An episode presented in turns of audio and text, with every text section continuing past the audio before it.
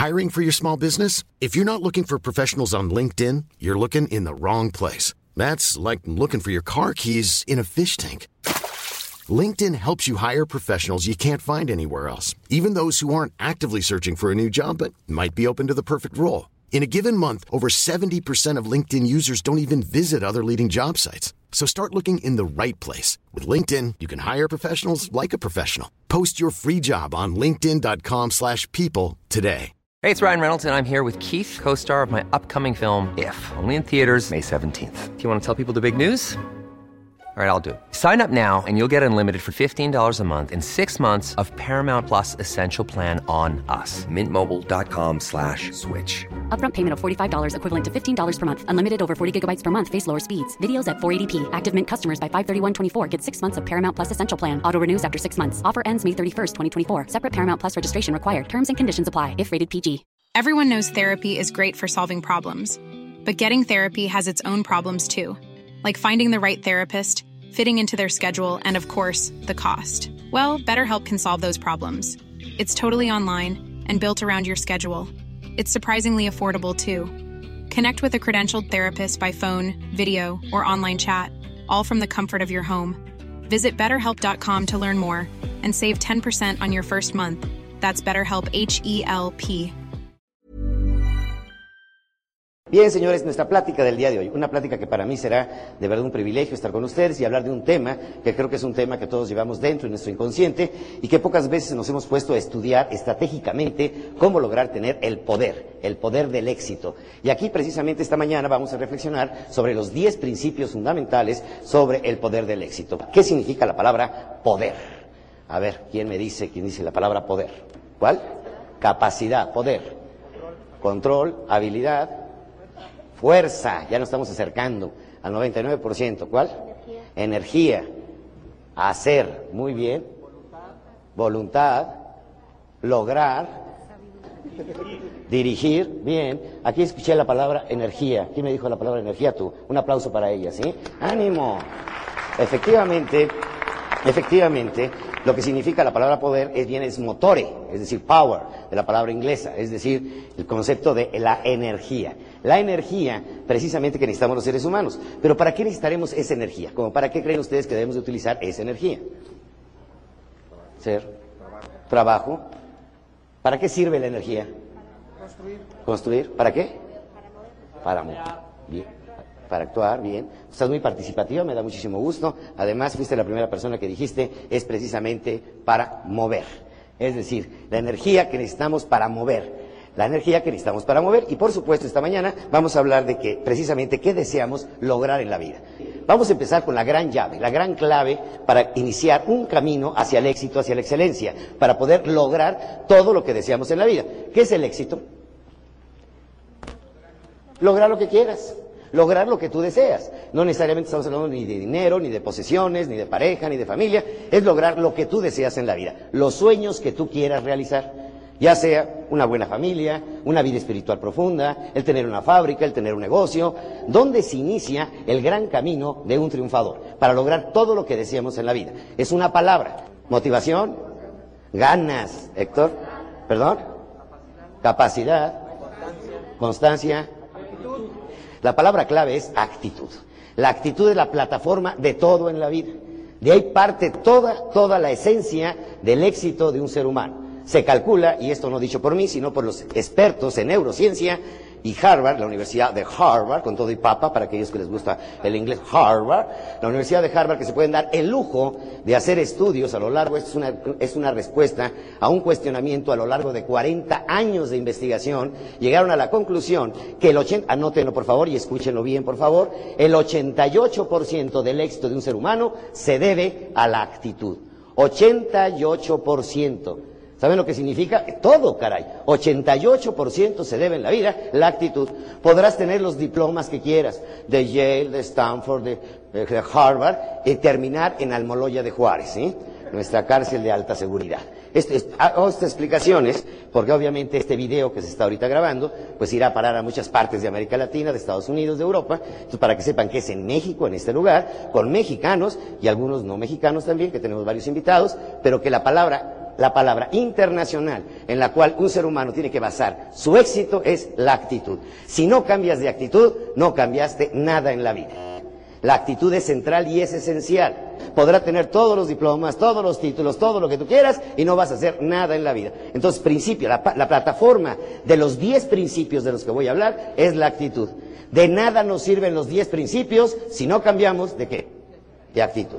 Esto es esencial y es fundamental. Bien, entonces entremos ahorita al número uno. Y en su cuaderno van a encontrar el primer valor, que es precisamente autoestima.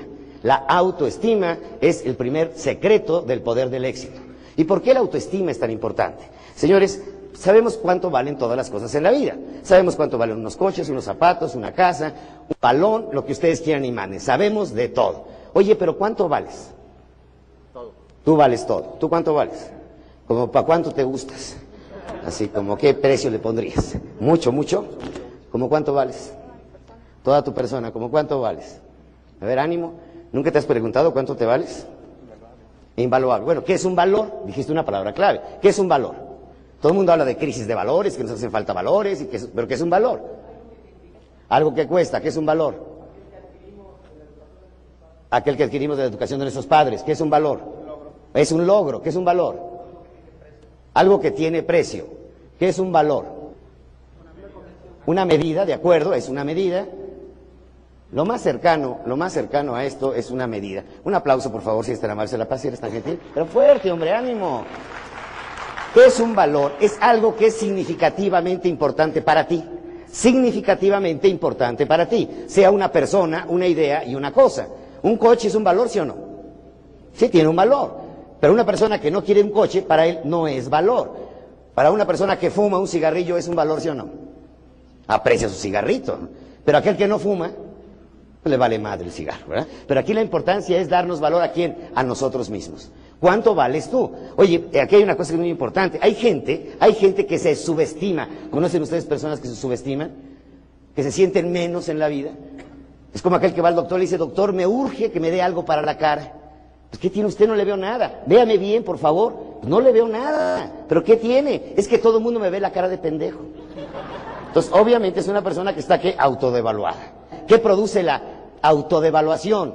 Amargura. Pero también la sobrevaluación también te produce lo mismo. ¿Qué te sucede con la persona que siente que nadie lo merece? Pues le produce amargura también. Narciso, en la mitología, era tan bello, tan bello, tan bello, tan bello, que todo el mundo se enamoraba de él.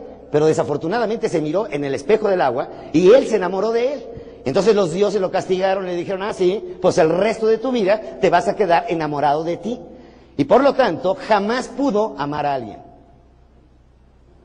Nada más los dioses le hubieran agregado, por pendejo. ¿sí? Reflexión, esta es una mañana de reflexión. ¿Quién piensa más en el dinero, los ricos o los pobres? Levanten la mano los que crean que, que, los que piensan más en el dinero son los ricos. Por eso estamos como estamos. Bájenlo, por favor, ¿sí? Señores, reflexión.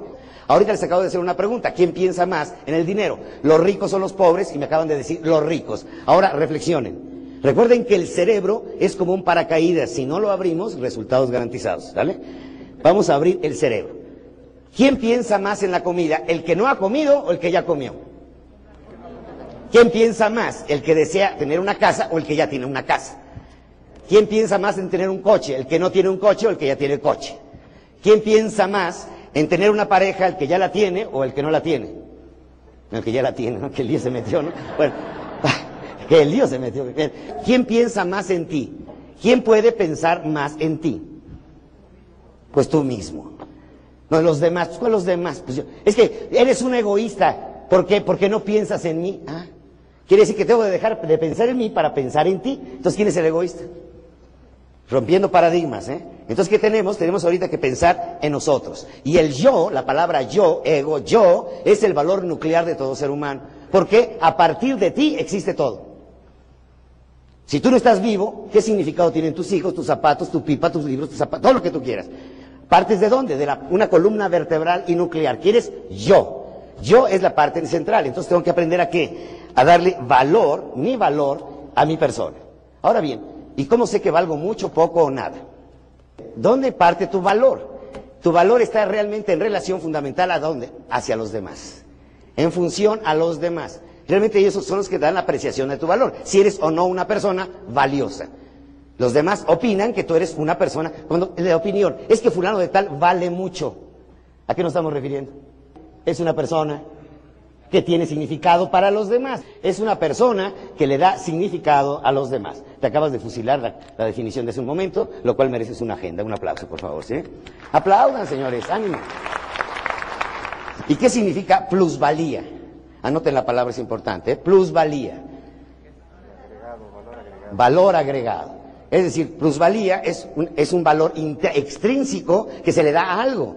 Por ejemplo, el terreno de tu casa quedó al lado de un gran hotel, tuvo un plus que le dio la posición de ese hotel. Ese se llama plus. Mire, todos los que estamos aquí, todos, todos, todos, todos tenemos que el mismo hardware. ¿Qué significa el mismo hardware? Todos tenemos dos ojos, una nariz, dos oídos, diez dedos. Claro, hay de hardware a hardware también. Habrá que explicar, ¿sí? Pero ¿qué resulta? ¿Dónde está la diferencia? En el plus que le das a tu vida. El plus que le das a tu persona. Ese valor adicional que le das a tu persona. Entonces, ¿quién es la persona más valiosa? La que más plus se agrega a sí mismo. Es una persona que trae un plus adicional, trae algo que se ha agregado él mismo. Y ese plus precisamente son que los valores. En base a los valores del ser humano, que les quiero decir, un valor, y lo veremos a lo largo de la charla, no es algo inalcanzable. ¿Será un valor ser optimista? ¿Ser honesto? ¿Estar comprometido? ¿Será inalcanzable? Obviamente que no. Siempre que pensamos en valores, pensamos obviamente en cosas etéreas. Inmediatamente buscamos al señor sacerdote que tengo aquí enfrente de mí y le digo, hábleme de valores. Pero no le podré preguntar a mi maestro de química, al de física, a mi mamá, a la sirvienta, al bolero, ¿habrá valores en todos ellos? Claro que hay valores. Y obviamente tenemos que hablar de valores. Entonces el primer concepto es obviamente una autoestima con valores, agregarme valores, agregarme plus adicionales para que pueda yo tener las fortalezas del ser humano. Es el segundo gran secreto del poder del éxito, las fortalezas del ser humano. Concéntrese, por favor, y atención a lo que les voy a plantear ahorita. Imagínense, a ver, ¿quiénes de ustedes, están presentes, tienen niños en edad escolar? Si han de riego de temporal, no me importa, gracias, bien. Por favor, piensen que llega su niño, que está en quinto año de primaria, con su boleta de calificaciones.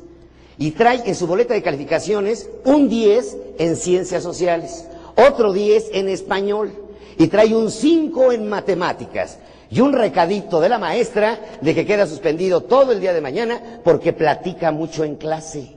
Y tiene que llenar una página, bueno, tiene que llenar 100 páginas con la leyenda, no hablaré en clase, no hablaré en clase, no hablaré. Hay algunas maestras que dejan esas tareas, ¿verdad? No hablaré en clase. ¿Qué hacen? A ver, ¿qué, hacen con el niño? ¿Cuántos de ustedes hablan realmente de su comportamiento y del 5 que sacó en matemáticas? Levanten la mano. ¿Cuántos hablan de los que sacó 10 en ciencias sociales?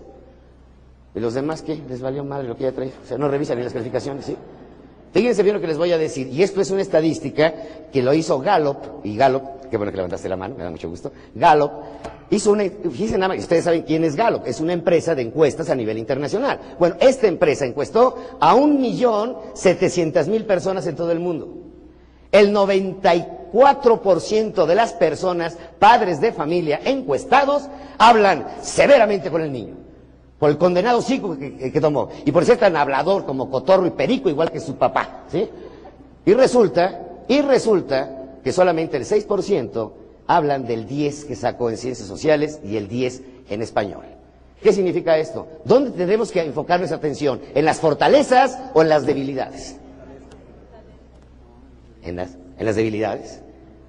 ¿Fortalezas o debilidades? A ver, vamos a leer una pequeña metáfora. Jugando póker. Le tocó la mano dos haces más tres, más tres cartas. De inmediato, sin pensarlo dos veces, fíjense, le tocó dos haces, un tres, un siete y un cinco. ¿Cuáles descartamos? Sí, ¿verdad? ¿Con cuál nos quedaríamos?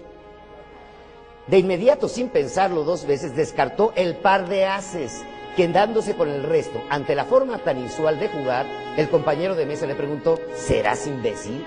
¿Entregas tus mejores cartas y te quedas con aquellas con las cuales difícilmente puedes hacer un buen juego? A lo que él contestó, yo me concentro siempre en mis debilidades, no me interesan las fortalezas, así ha sido mi vida, superándome en aquello que me considero débil. Y el amigo le contestó, ahora entiendo, porque nunca has podido destacar en nada en general. En tu vida tú eres un mediocre. Por supuesto que este jugador se alteró, pues nunca le habían dicho de frente que era un mediocre, y tratando de contener su cólera, explicó su filosofía personal. Mira, la única fórmula que conozco para ser mejor es superando mis limitaciones. No tiene ninguna gracia exhibir mis potencialidades. Eso es más bien vanidad. Pues mira, le dice el amigo, será vanidad o lo que tú quieras. Pero las fortalezas se te dieron para que las desarrollaras y es tu pasaporte en la vida para alcanzar tu plenitud. Con la filosofía que tienes, estás condenado a vivir una vida gris, además de llenarte de amargura por intentar ser lo que no eres. Atrévete a reclamar tu naturaleza. Te aseguro que alcanzarás lo más anhelado por todos, ser feliz. Una gran cantidad de personas desperdician su vida neurotizándose al intentar ser lo que no pueden ser. Lo más valioso que se nos concede a todos los seres humanos al momento de nacer son los talentos, las fortalezas, que se manifiestan en ciertas habilidades en forma singular. Hay tareas que nos facilitan y además disfrutamos realizarlas. Los líderes de excelencia se concentran en desarrollar sus fortalezas, sus dones naturales, hasta llevarlos a su máxima expresión. En cuanto a sus debilidades, hacen el esfuerzo necesario para alcanzar niveles que no bloqueen el desarrollo de sus potencialidades, sin martirizarse con aquellas tareas que por naturaleza se les dificultan. ¿Queda claro? ¿Será importante entonces hablar de las fortalezas? ¿O tienes tú que ese niño, fíjense bien, ¿eh? regresamos al caso del niño, nuestro pequeño tiene 10 en ciencias sociales, 10 en español y es un gran comunicador. ¿Cómo para qué lo podemos dedicar? Conferencista, por ejemplo. Y a algunos nos va más o menos bien. ¿sí? ¿Lo puedes dedicar a qué? A tal vez estudiar derecho, a ser director de empresas, a ser director de ventas, a ser un gran comercializador. Ah, no, no, por favor, imagínense ustedes, fíjense lo que hace la educación elemental en todo nuestro país y en todos los países del mundo. Y este mensaje en el video va para todos, los educadores en cualquier parte del mundo. Imagínense que león hace una convocatoria en toda la selva, porque quiere que todos los animales tengan tres destrezas básicas para garantizar el mejor desempeño de todos sus súbditos. Quiere que todos, todos, todos, todos garzas, gacelas, águilas, buitres, coyotes, llenas, aprendan a trepar, a volar y a escarbar. Y obviamente hace un democrático rugido, pues instala inmediatamente la reforma educativa de su país, hace una convocatoria para que todos se inscriban y después de unos pequeños 200 trámites se inscriben todos. Por supuesto, imagínense cómo, fue, cómo le fue al águila al tratar de trepar o tratar de escarbar. Imagínense la gacela, el madrazo que se dio cuando intentó volar con todo el hocico roto y una pata por allá. El elefante, imagínate, pobrecito elefante, planeando con las orejas, ¿no? Dumbo, tiene que ser. ¿Pero qué sucedió en ese momento? Bueno, que obviamente cada quien en su especialidad sacó 10. En lo demás sacaron 0. Promedio, 6. Y el león estaba realmente martirizado por la mediocridad de sus alumnos. Por favor, piensen. Estamos escuchando música de Mozart. Imagínate a Mozart. ¿Saben quién es Mozart? No alinea con la selección de Francia, no, no. O sea, Mozart, ¿sí?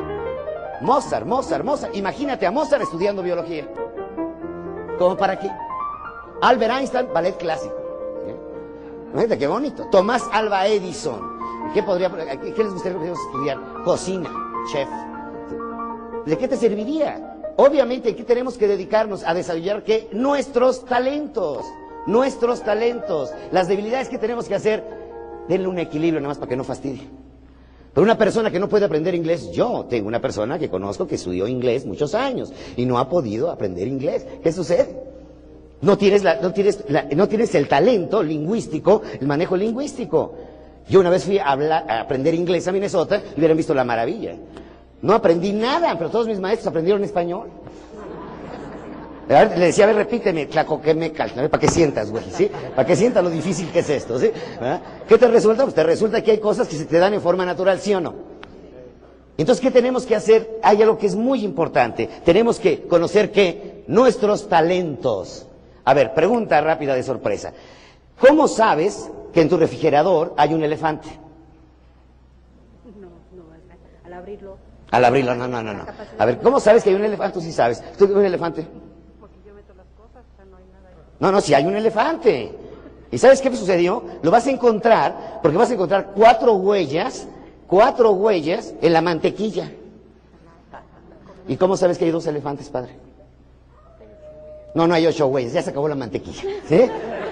Entonces, aquí aquí les quiero llevar. Dentro de nosotros aparecen huellas, vean la pantalla, hay unas huellas. ¿Cómo puedo yo conocer mis talentos? Los talentos, porque les quiero decir que esos talentos, la gente dice, oye, los niños nacen con una torta bajo el brazo. Sí, nacen con una torta bajo el brazo. Todos, sin excepción, todos los seis mil millones de seres humanos que habitamos el planeta Tierra, malas embarazadas de esta mañana, todos nacemos con, ¿qué? Talentos. ¿Qué es talento? Es algo que te gusta hacer, algo que disfrutas hacerlo. ¿Qué es talento? El talento es algo que aprendes fácilmente. Atrévete a hacer lo que te gusta. A ver, busca las huellas dentro de ti. Busca qué es lo que más disfrutas hacer, qué aprendes fácilmente, para qué tienes facilidad. Si lo encuentras, has logrado el pasaporte existencial, vas a encontrar tu vida. No me importa que tengas 30, 15, 18, 60 años. Piensen ustedes, ha habido grandes realizaciones de hombres después de los 60 años. Víctor Hugo, Los Miserables, escrito después de los 60 años. Goethe, etcétera. Personas después de los 60 años que han encontrado qué? Su talento. ¿Quién es tu mejor cuate que juega las canicas? Fulano de tal, pues sabes qué, pégatele. Aprende con él. Él es el campeón para las canicas, es el que se lleva todas las canicas, acércate a él. Júntate con él. Aprende de él. ¿Qué necesitamos lo primero? Ya tengo, ya tengo, me encanta cocinar. ¿Qué tengo que aprender? A cocinar. Aquí tienes que buscarte a un super chef para que te enseñe a cocinar. Y luego ya viene lo adicional que decían ahí atrás, que es practicar, practicar y practicar. ¿Cómo convierto? Fíjense bien, eh, por favor, eso ya anótenlo. ¿eh? Pongan la palabra talento. Talento es igual a qué? Perdón, talento, pongan talento. Más, más aprendizaje. La palabra talento, el signo de más, aprendizaje. Y luego más, más práctica. Eso da igual que se llama fortaleza. Fortaleza. Una pregunta importantísima. ¿Quién es, quién es un genio? Es que dicen, es un genio en matemáticas. ¿Por qué? No dicen es un genio en todo, ¿eh? Dicen es un genio en matemáticas. Es un genio como músico, es un genio como flautista, es un genio como chef, es un genio como maestro, es un genio ¿por qué? Porque se desarrolló un talento, aprendió del talento, lo hizo fortaleza y aquí le ponen, por favor, lo circulan la frase que acaban de poner y le ponen la palabra esfuerzo. En ese esfuerzo de aprendizaje, en ese esfuerzo de práctica, convertiste que tu talento en genialidad. Pregunto, ¿quién puede llegar a ser genio? Todos podemos llegar a ser genios. ¿Y saben cuántos genios tenemos en la humanidad? El 6%. El 94% mediocres en la oscuridad. Se dedican a ganar un buen salario, están instalados en su vida, les urge jubilarse, ya están hasta la madre del trabajo. ¿Tú te vas a jubilar de lo que te gusta hacer? ¿Te vas a jubilar de ver el fútbol, de comer bien, de echarte unos tragos? ¿Te vas a jubilar de eso? Te jubilas porque estás harto de hacer lo que no te gusta hacer. ¿Qué sucede con todos los genios? Se mueren en procesos creativos. A los genios los sorprende la muerte. Es una sorpresa la muerte. ¿Por qué? Porque efectivamente estaban haciendo aquello que disfrutan. Bien, señores, todos podemos ser... Ahora, imagínate, yo soy una persona que ignoro, que no vine a esta charla, que no sé que me, debo- me- voy a dedicar el resto, el resto de mi vida a trabajar en mis debilidades. Cuando tenía tal vez, bueno, conocemos una persona, una- un compañero de trabajo colaborador, los otro día nos, hicieron un ejercicio con los ojos cerrados, con plastilina, hacer una escultura. Hizo una escultura, una sirena magistral, hasta con trenzas, caray. Hasta olía pescado. Imagínate, ¿es una genialidad o no? Ahora, ¿qué sucede si te metes a la escuela de modelaje? Y luego te metes a la escuela de escultura. Dice, tu hijo, bueno, no, no, es teatrero como él solo. ¿Alguno de casualidad tiene un hijo teatrero? Que hace unos dramas bárbaros. Vamos, a lo mejor tenemos ahí un Lawrence Oliver, ¿sí? Ahí tenemos un, López Tarso. Se mete a saber a quién. Pero como ya no queremos trabajar los dieces, sino solamente los cinco, se nos olvida la importancia que tienen los dieces.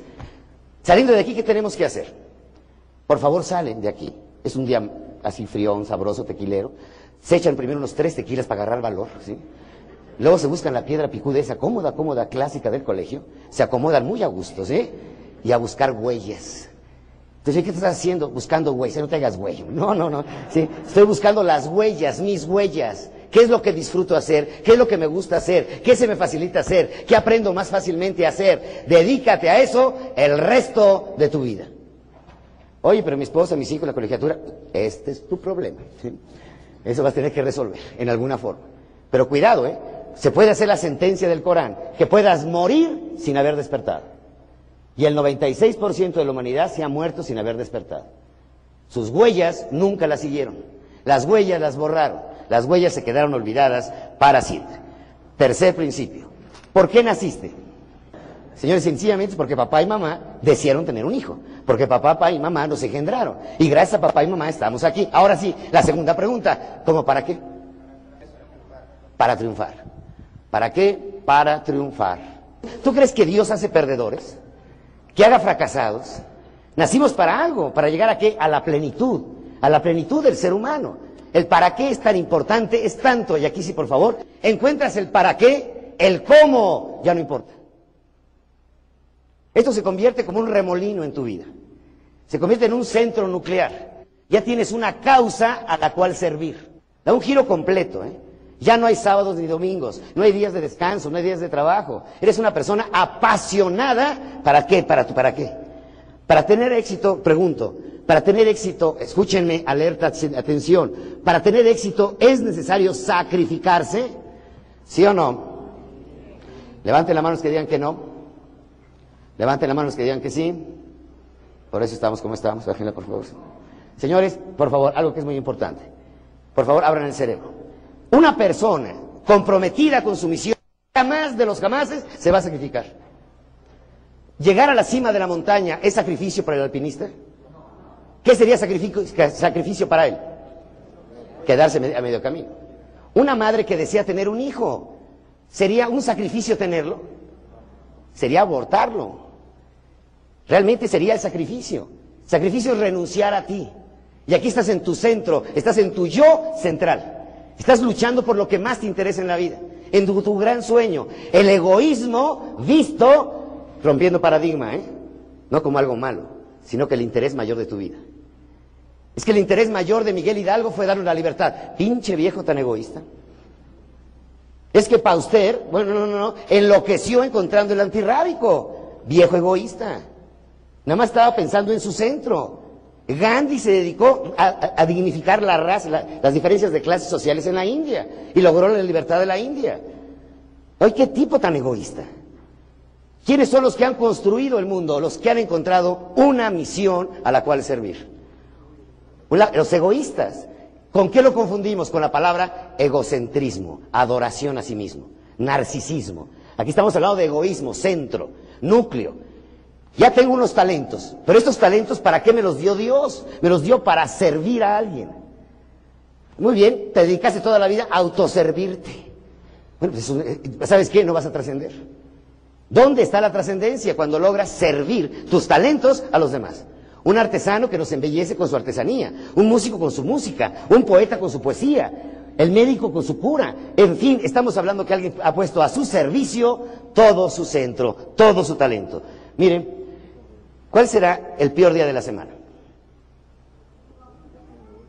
El día que hay más niños golpeados, broncas en la casa, un humor del carajo. ¿Qué tienes? Nada. ¿A dónde vamos? Nada. ¿Qué hacemos? Nada. Aplatanado en la televisión. Y les crecen las pompas a los que ven la televisión, se les van haciendo así. Los domingos. Es un día espantoso. ¿Saben por qué? Porque el 96% de los seres humanos están llenos de nada. De nada, ¿eh? de nada, de nada. Es increíble. ¿Qué es la nada? Soy la nada. Mi centro no existe. No tengo fronteras. No tengo ni principio ni final. Soy un hueco que no tiene fondo. Con nada se me logra llenar. Me apodero de los seres humanos, mujeres, hombres de todas las edades. Le doy espacio siempre a mi entrañable compañero que siempre viene conmigo, el aburrimiento. Nos apoderamos del alma humana, la sumergimos en el alcoholismo, las drogas, y cuando logramos poseerla totalmente, la llevamos hasta el suicidio. Soy la nada, el infierno del vacío de las vidas, que me apodero, les doy un sinsentido. Logro llevarlas a la tumba con el epitafio, nació, vivió y murió, y murió, y nunca supo para qué existió. Hago que los seres humanos transiten por una carretera sin destino, y algunos con tanta prisa que sin saber a dónde quieren ir, quieren llegar lo antes posible. Me convierto en descontento, insatisfacción, tristeza, nostalgia, devalúo, destruyo, destruyo la autoestima, hago gente miedosa y cobarde. Cada mediocre es tierra fértil, hago germinar el rencor y la envidia, que anhelen lo mejor a cambio de nada. Así, así he transitado a lo largo de la historia. Mis mayores logros son seres que mueren sin haber nunca despertado. Soy la mejor contribuyente de la inutilidad del ser. Mi única enemiga mortal es la misión. Cuando ella se apodera de los seres humanos, les da un porqué vivir. Es una estrella que me aniquila con su luz. Ella posee luz propia. Encausa a la gente a luchar, a entregar su vida por un ideal. Lleva a las almas a los extremos de amar a seres que ni conoce. Lleva como compañeras inseparables la pasión y el compromiso. Hace milagros, convirtiendo lo invisible en realidad. Fundan empresas, vencen enfermedades, liberan pueblos, descubren planetas, llegan a extremos de dar vida a quienes están condenados a morir consuelan, alivian, producen un océano de satisfacciones. Sus mayores logros son la, realización y la trascendencia. Cuando ella llega, yo tengo que huir. Esa alma ha encontrado un por qué existir. Forja seres invencibles que cuando mueren en su epitafio simplemente dicen, murió y nunca fue vencido.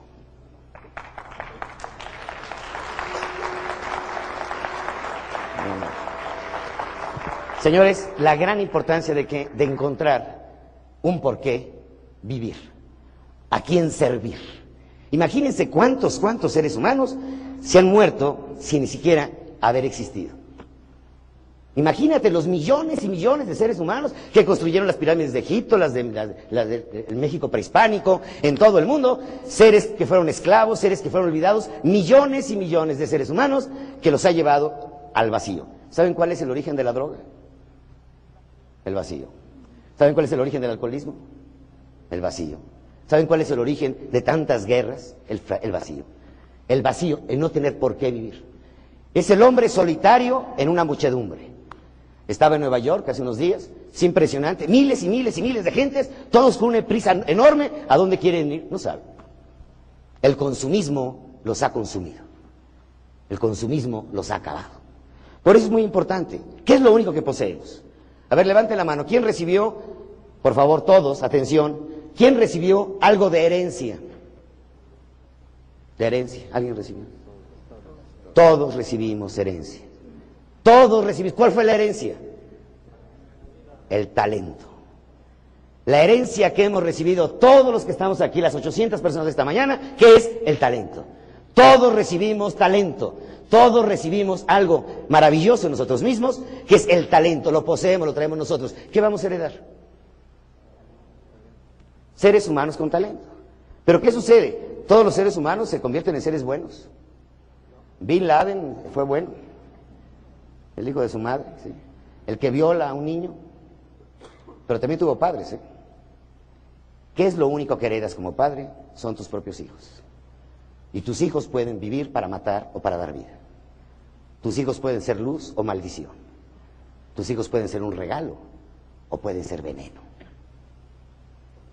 Me impresiona mucho una persona que conozco que tiene 18 hijos. Le dije, oye, con la misma, hombre, que bien te ha salido. Me dice, seis son míos, Miguel Ángel, 12 son adoptados. Bolivia, Perú, Ecuador, Ruanda. ¿Y por qué tantos? Son mi regalo para la humanidad. Si los dejo ahí donde están, van a ser asesinos. Van a ser bombas que van a estallar. ¿Qué vas a heredar? Eh? Para dejar huella, tienes que desarrollar el talento de tus hijos, de tus colaboradores, de tus amigos. Tienes que sumarte al talento. Si rescatas un solo talento, tu historia está escrita. Hay que sembrar un árbol, hay que tener un hijo, hay que escribir un libro. No lo escribas, por lo menos léelo. Pero ¿qué te sucede? Si a un ser humano tú logras, ese ser humano, que desarrolle su talento, le estás entregando a la humanidad un talento más como artesano, como artista, como enfermero, como médico, como psicólogo, como sacerdote, un solo ser humano, de esos niños que están en la calle, ahorita abandonados, rescatamos su talento, hemos rescatado la creación. Hemos rescatado a alguien más para la creación. ¿Será importante el centro? La misión. Y finalmente, en el centro, tenemos que vivir una realidad. Todo lo tenemos que vivir con intensidad, con pasión, con entrega. No hay acto creativo sin pasión. Nada que hoy te toca porque es viernes, no, no. Pasión, señores, pasión en todo. Vas a cocinar, cocina con pasión. Vas a dar clases, cocina tu clase con pasión. Vas a curar con pasión. Vas a rezar con pasión. Vas a predicar con pasión. Todo en la vida se hace con pasión. Si no, no es posible hacer nada. Levanten la mano todos aquellos que sean casados. No importa si en la primera, segunda o tercera vuelta. Ahora se les llaman solteros reciclados, ¿sí? Gracias. ¿Se acuerdan cómo fajaban cuando eran novios? No había rincón oscuro que se les escapara, ¿sí? Y hoy en día la pasión quedó terminada. ¿Qué sucede? Necesitamos recuperar todo en la vida con pasión. Disfruten lo que nos, nos da Dios. ¿Qué significa la palabra presente? Presente es un regalo, ¿no? Te traje un presente, es un regalo. ¿Cuál es el presente que nos da Dios todos los días? Es el día de hoy. ¿Cómo tenemos que vivir el día de hoy? Realmente con qué? Con pasión, con intensidad. Es algo que es muy importante. Bien, entramos, pasen a su, a su punto número cuatro. Compromisos para triunfar. Compromisos para triunfar. Compromisos para triunfar. Creo que hasta ahorita todos me han dicho que el interés es por qué estamos en esta mañana. Todos deseamos triunfar, ¿de acuerdo? Todos queremos lograr llegar al éxito. Por eso nos hemos reunido esta mañana. Bien. Por favor, ahí hay una lista. Quiero que me hagan una lista. Vamos a hacer un momento de reflexión. Quiero que piensen ustedes en el día lunes. ¿Sí? Día lunes. Y por favor, escriban en esa lista, ustedes lo van a ver, dice, yo necesito. ¿Sí? Necesito. Quiero que me escriban ahí, necesito ir al trabajo, necesito poner unos fax, necesito ir al banco, necesito eh, ir a comer, necesito ir a una junta, necesito ir a la escuela, necesito. Quiero que me hagan una pequeña lista de necesito. ¿Quién me lee su necesito? Rápidamente. ¿Qué necesitas hacer? Quiero vivir. No, necesito. Yo necesito. Necesito vivir. Necesito vivir, necesito. necesitas disfrutar, necesitas sufrir, necesitas llorar, necesitas. Necesitas amar. ¿Qué, ¿Qué va a ser el lunes? ¿Qué necesitas hacer? Yo necesito trabajar. ¿Necesitas trabajar?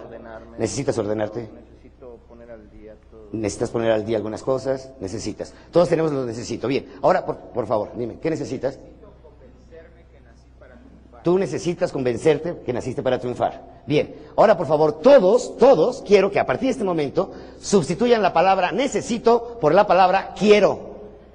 Quiero. Quiero, y que me vuelven a repetir su lista. A ver, quiero convencerme de que nací para triunfar. Quiero ordenarme, quiero ir al trabajo, quiero ordenarme, quiero eh, ir a la junta, quiero estar ahí. ¿Habrá alguna diferencia entre querer y tener que hacer las cosas? Es enorme, enorme. Las palabras, escuchen, alerta, atención por favor, las palabras tienen efectos bioquímicos, bioquímicos producen una reacción. Esto es neurociencia, una reacción interna. Obviamente, hay un lenguaje que está dentro de nosotros y ahí está atrapado. Quiero vivir, quiero cantar, quiero estar ahí. Quiero significa compromiso. ¿Quieres o no quieres? ¿Se acuerdan de la frasecita esa? ¿Sí? Decir a la chava, ¿quieres o no quieres? ¿Qué significa? Hombre, estás hablando de qué? Estás hablando ya de compromiso. A partir del día de hoy, ya no, si quieren ser triunfadores, bórrense para siempre de su lenguaje la palabra necesito. Quiero llegar temprano.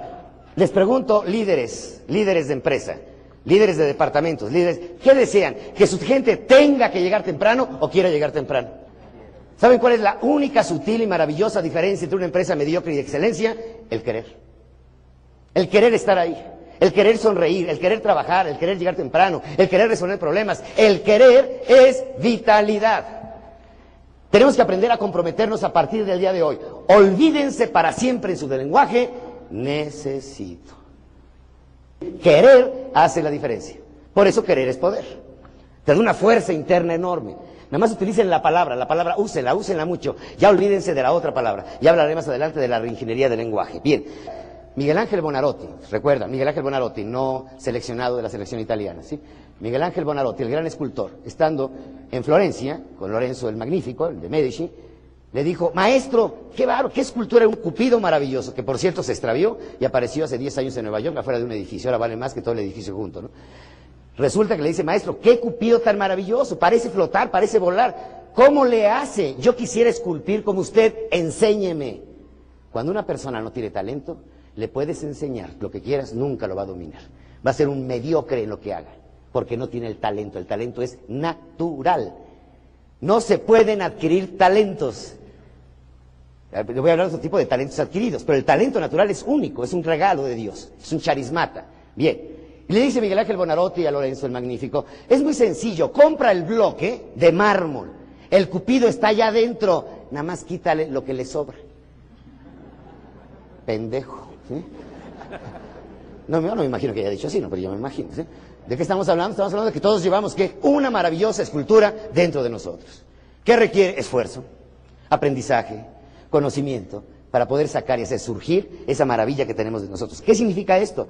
Si nosotros realmente que deseamos trascender en la vida, que nuestras líneas de las huellas se continúen, para que haya una continuidad, ya recibimos unas huellas naturales. Ahora las tenemos que convertir en realidad. ¿A través de cómo? ¿En qué habíamos quedado? Aprendizaje y esfuerzo y práctica. Tres elementos que son esenciales.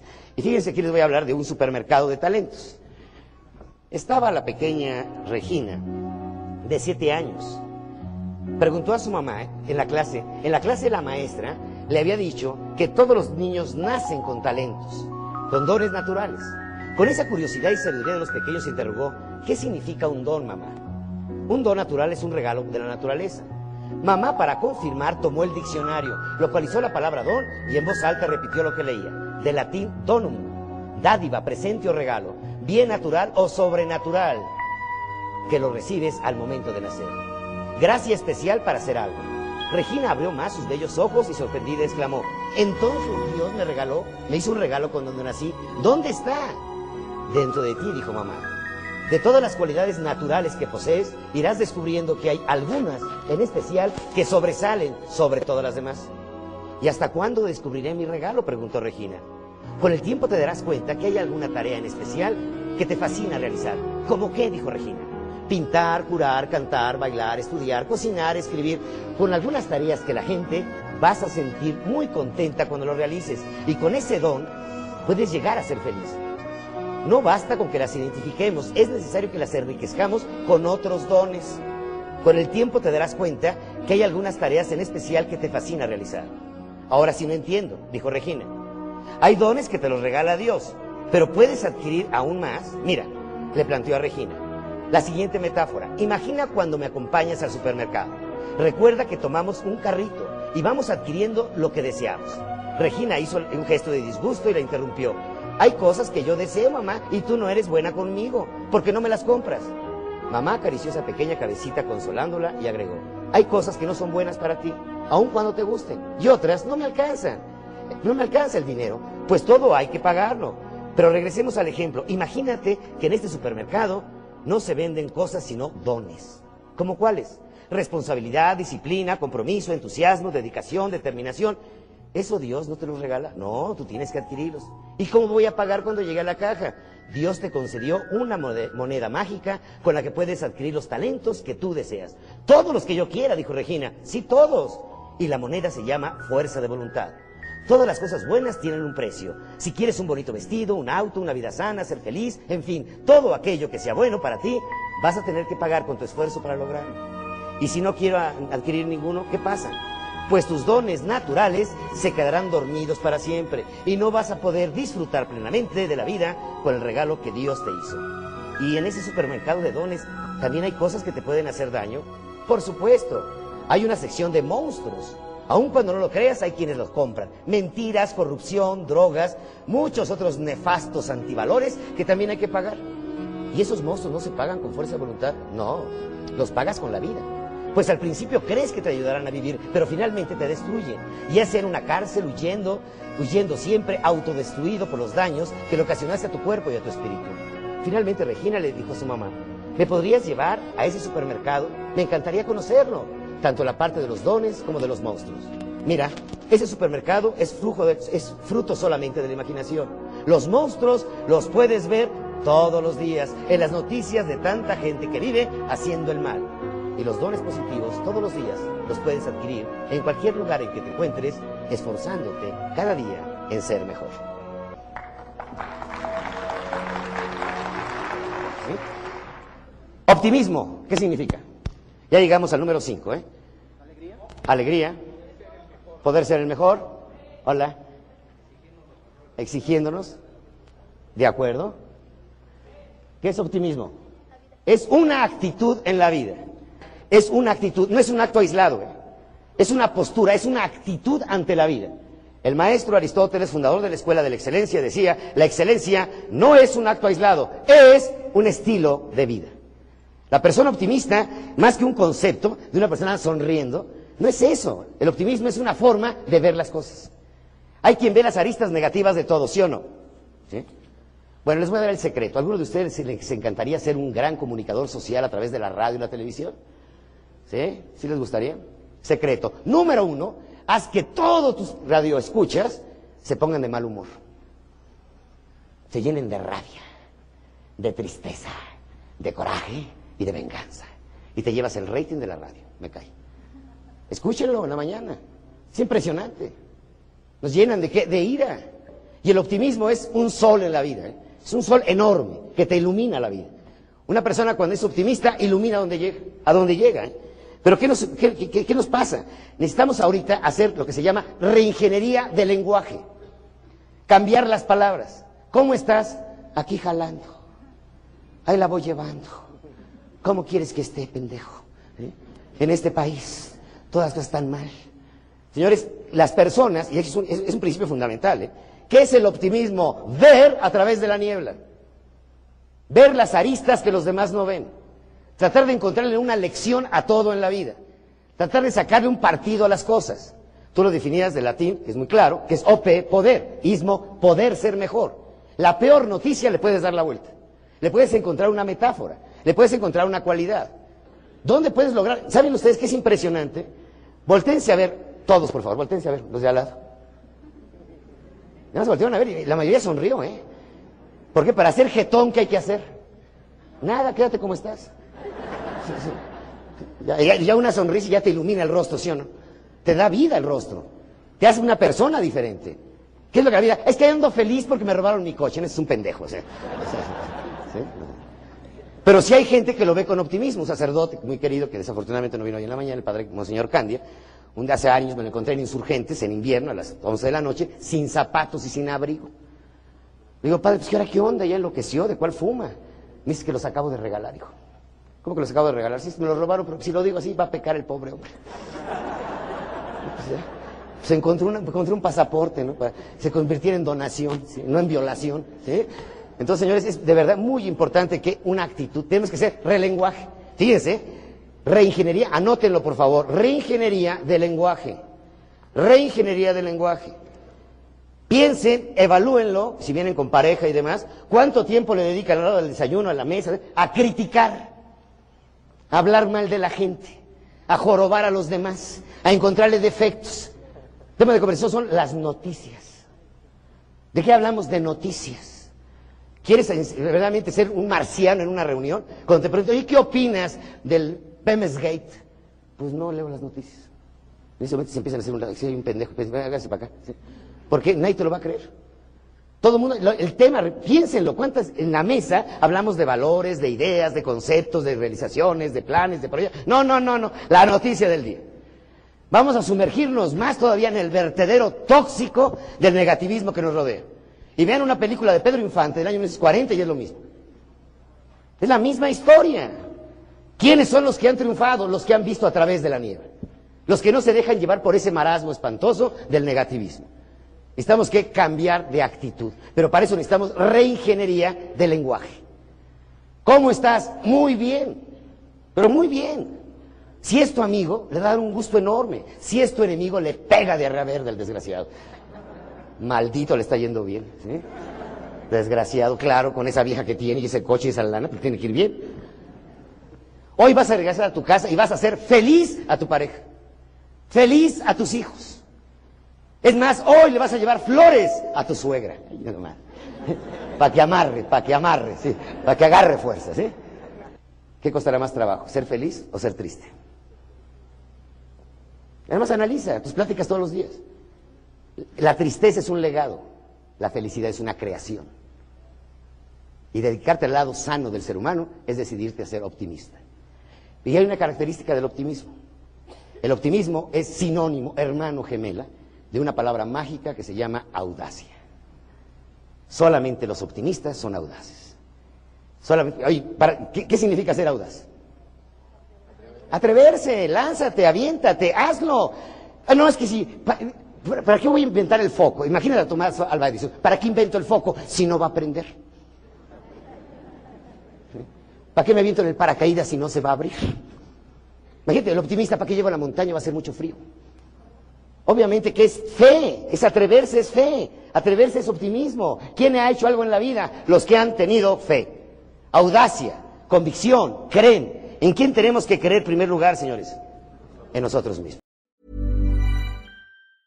Mom deserves the best, and there's no better place to shop for Mother's Day than Whole Foods Market. They're your destination for unbeatable savings, from premium gifts to show-stopping flowers and irresistible desserts. Start by saving 33% with Prime on all body care and candles. Then get a 15-stem bunch of tulips for just $9.99 each with Prime. Round out Mom's menu with festive rosé, irresistible berry chantilly cake, and more special treats. Come celebrate Mother's Day at Whole Foods Market.